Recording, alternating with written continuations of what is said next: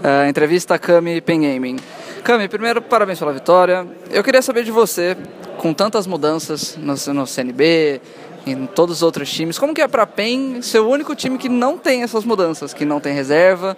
Como que você enxerga isso? Isso é prejudicial? Isso é favorável? Como que você vê isso? É meio que contra tudo que a gente fez no ano passado, de buscar todas as reservas e tantos talentos.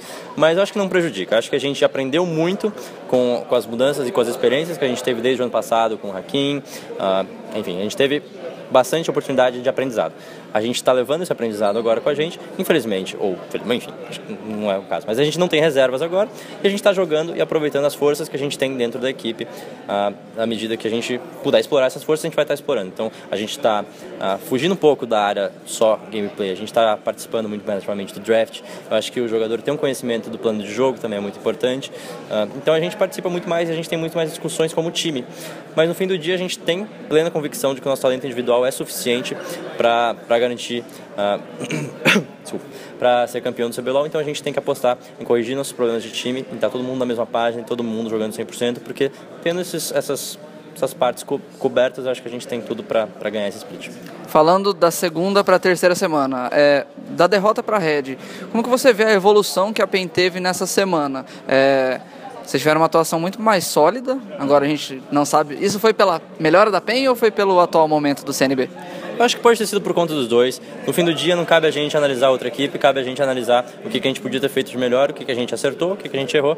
E eu fiquei muito contente com os jogos da série. Acho que, tirando no início do primeiro jogo contra a CNB, a gente teve umas, um, uns momentos ali turbulentos, que a, acabou fugindo um pouco do planejamento, mas logo em seguida a gente já identificou o que, que a gente precisava fazer, o que, que a gente precisava explorar na partida para garantir as nossas vantagens.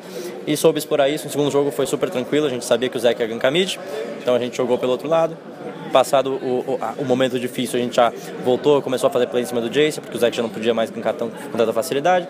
Exploramos nossos pontos fortes, jogamos com a visão, e acho que esse tipo de coisa a gente precisa levar até o final do split, coisa que a gente não fez na primeira semana contra a Red. Falando sobre é, as mudanças, eu sei que você falou que não cabe a vocês analisar o CNB, mas com certeza você se prepara mais, ou não se prepara mais, mas tendo um confronto contra o Team, você se prepara de um jeito em relação ao confronto contra o Vest. Como que é para você essa mudança do Team no mid e o Minerva do nada brotar como suporte? Eu acho que eu quis dizer que não cabe a gente analisar depois. Então, depois desse resultado, acho que não vale a pena mais a gente se preocupar com o CNB.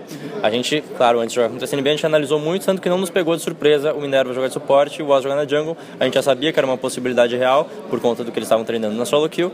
Então, uh, o Vest, a questão do Vest do time muda um pouco o plano de jogo, porque eu acho que são dois jogadores uh, com pontos fortes diferentes. Então, acho que o Tim é um jogador que uh, tem muita facilidade para puxar mid, para ganhar visão e para ganhar vantagem em outros, outros lados do mapa. Então, ele gosta de ajudar muito o roam, ele gosta de sair muito na lane, coisa que o Vest não faz tanto. O Vest gosta mais de explorar a vantagem que ele cria no mid e ficar ali no mid. Então, Nesse quesito muda um pouco a questão de Champion Pool, muda a questão de como a gente vai executar nosso plano de jogo, mas o Oz e Minerva a gente não tinha muito o que esperar, a gente sabia que era uma possibilidade, então não valia nem a pena a gente se preocupar, a gente só não queria ser pego desprevenido. E para finalizar, é, eu sei que ainda é cedo, mas hoje vocês estão em segundo na, na tabela, até por critério de desempate. Uhum. Cara, quem que você vê como principais adversários da PEN? Quem que você acha que passa para os playoffs do CBLOL? Eu acredito que a Red é um time que ainda vem muito forte e a Pro Game é um time que ainda vai surpreender muito ao longo do split. Então acho que todas, todas, uh, todas as equipes uh, que estavam no topo ainda tem muito potencial de mostrar muita coisa, muita evolução. Mas honestamente, eu acho que a gente, como equipe, está se preocupando mesmo com o que a gente pode melhorar para não acontecer o que aconteceu no início do primeiro jogo, que foi um momento que a gente não estava no controle da situação. Acho que esse é o mais importante. A gente tem que estar no controle do jogo a todo momento. É isso, cara. Obrigado. Valeu.